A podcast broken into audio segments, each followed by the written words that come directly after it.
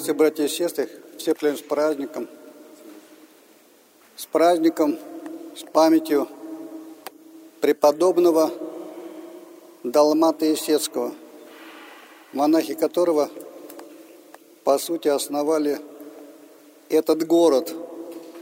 Причем не просто так основали, а по-деловому основали. Сделали здесь первый завод, такой металлургический, по сути, то есть по выплавке железной руды. Получили на это благословение от властей. И здесь построили первый, ну говоря, в современных масштабах заводик. А потом государева казна поняла, что место-то замечательное, руда здесь просто под ногами находится, копать особо даже не надо. И поэтому все перешло в казну государеву и стало развиваться здесь, на Урале, металлургия, лить пушки стали. Но, по сути, заложили этот град монахи преподобного Далмата Исецкого. Сегодня день его памяти. Позапрошлом году мы приняли решение, что этот день будет днем епархии, что вполне разумно, потому что Каменск-Уральский стал кафедральным городом вновь образованной епархии. Вот однажды мы уже провели этот праздник именно в этот день, 8 числа, но решили, что праздник будет проходить вот в субботу, ближайшую к этому празднику, следующую за праздником Далмата. Но думаю, что все-таки мы вернемся к практике служить праздник именно в этот день, день памяти преподобного Далмата. К этому есть ряд оснований, но не об этом я хотел сказать. Что замечательно в этот день, в этот праздник? Замечательно, что на этот праздник – почти никто не пришел. То есть это невозможно не заметить, что храм пустой. То есть этот город не чтит преподобного Далмата. Это факт. Факт, над которым надо поработать. Почему? Потому что не чтить основателя, который город создал, не чтить основателя, который эту Русь строили, но это большая ошибка. Ошибка для города – ну а для нас, священников, это некоторое задание на ближайшее будущее, чтобы все-таки обратить сердца каменцев к небесному покровителю. В прежние времена святых называли по месту, в котором они подвязались. Сергий, Радонежский, Серафим Саровский, там Николай – Мирликийский, именно когда либо святитель, либо преподобный, где он подвязался, там Семен Верхотурский мы знаем. Почему так говорили? Потому что над этим местом особый промысел или участие этого святого находился. У нас Далмат и Сески, но вот сосед, но не только сосед, но еще основатель этого города.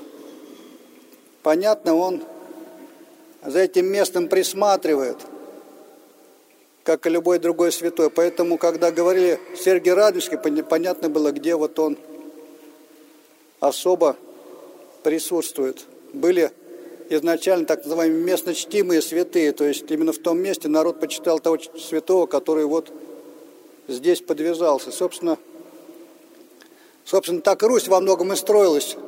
Приходил отшельник, подвижник, вокруг него строился маленький монастырек, потом монастырь разрастался, потом строилось большое поселение, как Далматов. Монастырь замечательный. Кто такой был преподобный Далмат? Мы не можем сказать, что он прошел школу монашества какого-то подвижника в монастыре, как многие другие подвижники.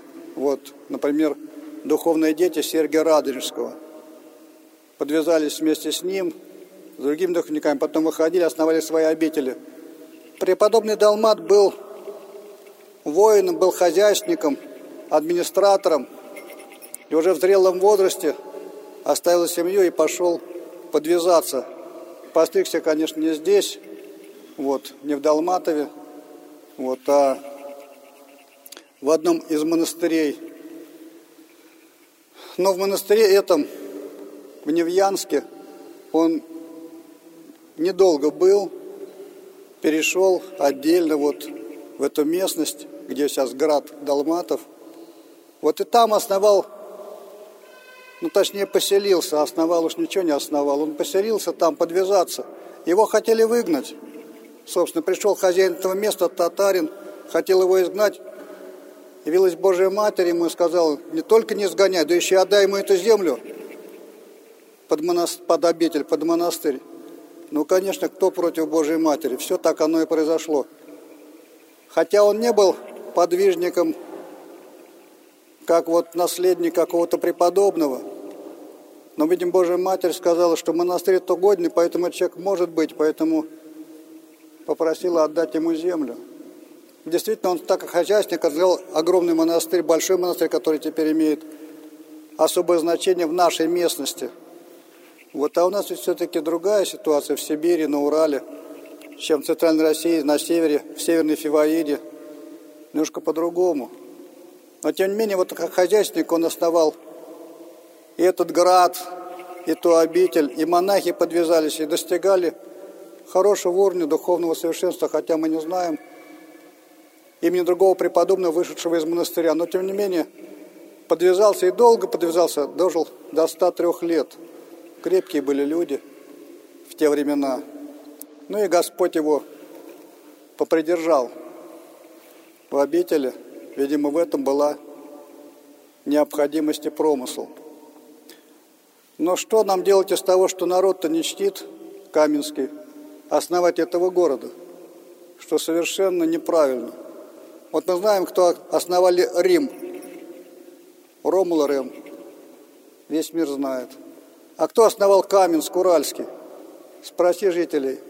Но не уверен, что они ответят. То есть здесь не указ Петра Первого, а по сути молитвы преподобного Далмата этот город основали. И в этом году мы надеемся все-таки построить небольшой храмик Далмата Есецкого. Думаю, что-то сдвинется. Но я думаю, что в каждом храме этого города должна быть икона преподобного Далмата не меньше аналойной. Я думаю, что в городе должны иконы появиться еще до праздника Рождества. Заказать не какие-нибудь бумажные и так далее. Вот. Икона, причем мы повесить ее в храме, поставить в храме на достойном месте, чтобы ее было видно и, в общем-то, как-то эту, про этого святого рассказывать. Наш праздник сейчас, в июле, а в августе будет еще праздник обретения мощей, и этот праздник основной в Далматской обители.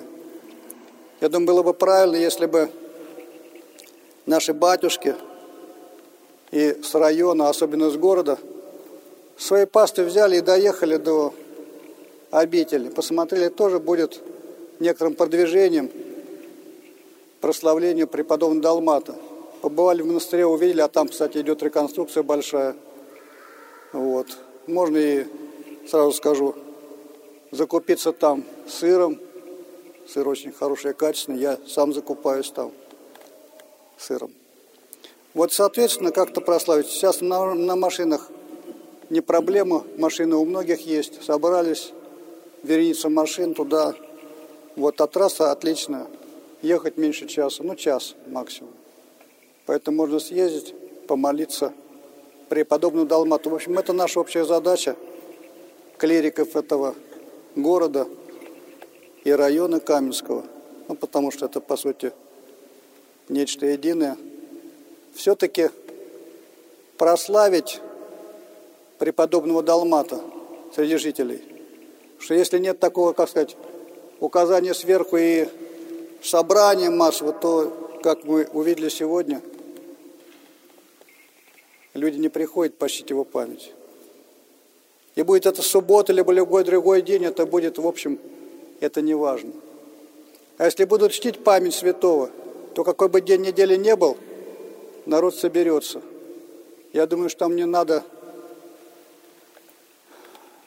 обманывать самих себя.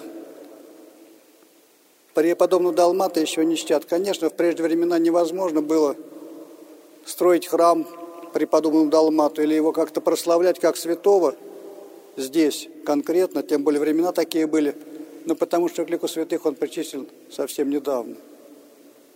И поэтому не знаю, есть ли вообще где-то храм преподобному Далмату.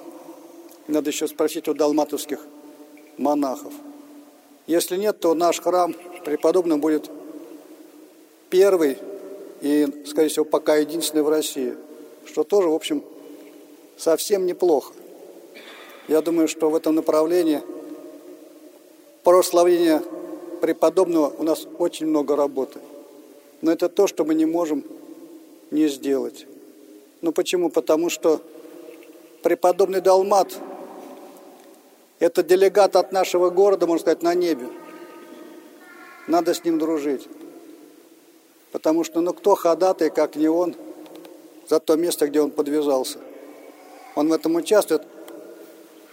В этом не только наш долг, а долг есть, но и наша выгода, а она не маленькая.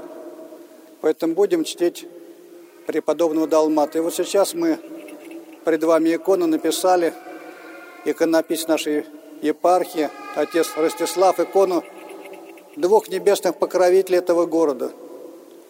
Один – издревле прославленный великий князь Александр Невский, ну и второй преподобный Далмат. Я думаю, что это и будет иконой нашего города. Здесь же на иконе есть храм часовни преподобного, ну, простите, благоверного князя Александра Невского. Вот мы видим ее изображен. То есть это, по сути, покровители небесные этого града. Вот, надеюсь, что эта икона станет иконой городской, чтобы подобные изображения также появятся в храмах в разном формате, чтобы люди могли к этим людям прибегать в молитве, просить их помощи. Потихонечку, потихонечку, я думаю, что почитание святых сложится. А сейчас мы осветим эту икону и приложимся к ней. Хотел сказать еще два слова, что на самом деле – Чин освящения икон он появился только в восьмом веке, после времен иконоборчества. Вот как бы в некотором смысле такая цензура по отношению к иконам. Вот правильный икон, неправильный икона, правильно, неправильно написано. Хотя на самом деле освящение иконы – это наречение имени на иконе. Когда вот посмотрят на лик святого, видят, о, да, это Николай, Николай Огонь пишет, все. Вот это Святая Троица пишут, вот хорошее изображение. Вот это, скажем, преподобный Далмат, да.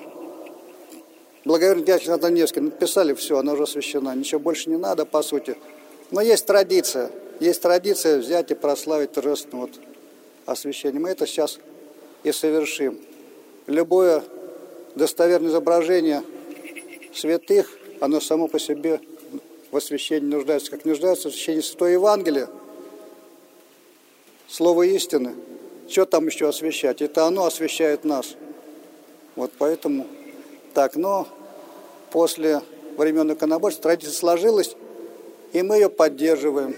Эту традицию, освещаем эту икону. Всех с праздником. А потом послушаем молитву по святому причащению и готовимся к субботе, когда будем собираться уже всем собором, всеми возможными людьми здесь на площади Троицкого собора. Будем праздновать память преподобного Далмата. День епархии.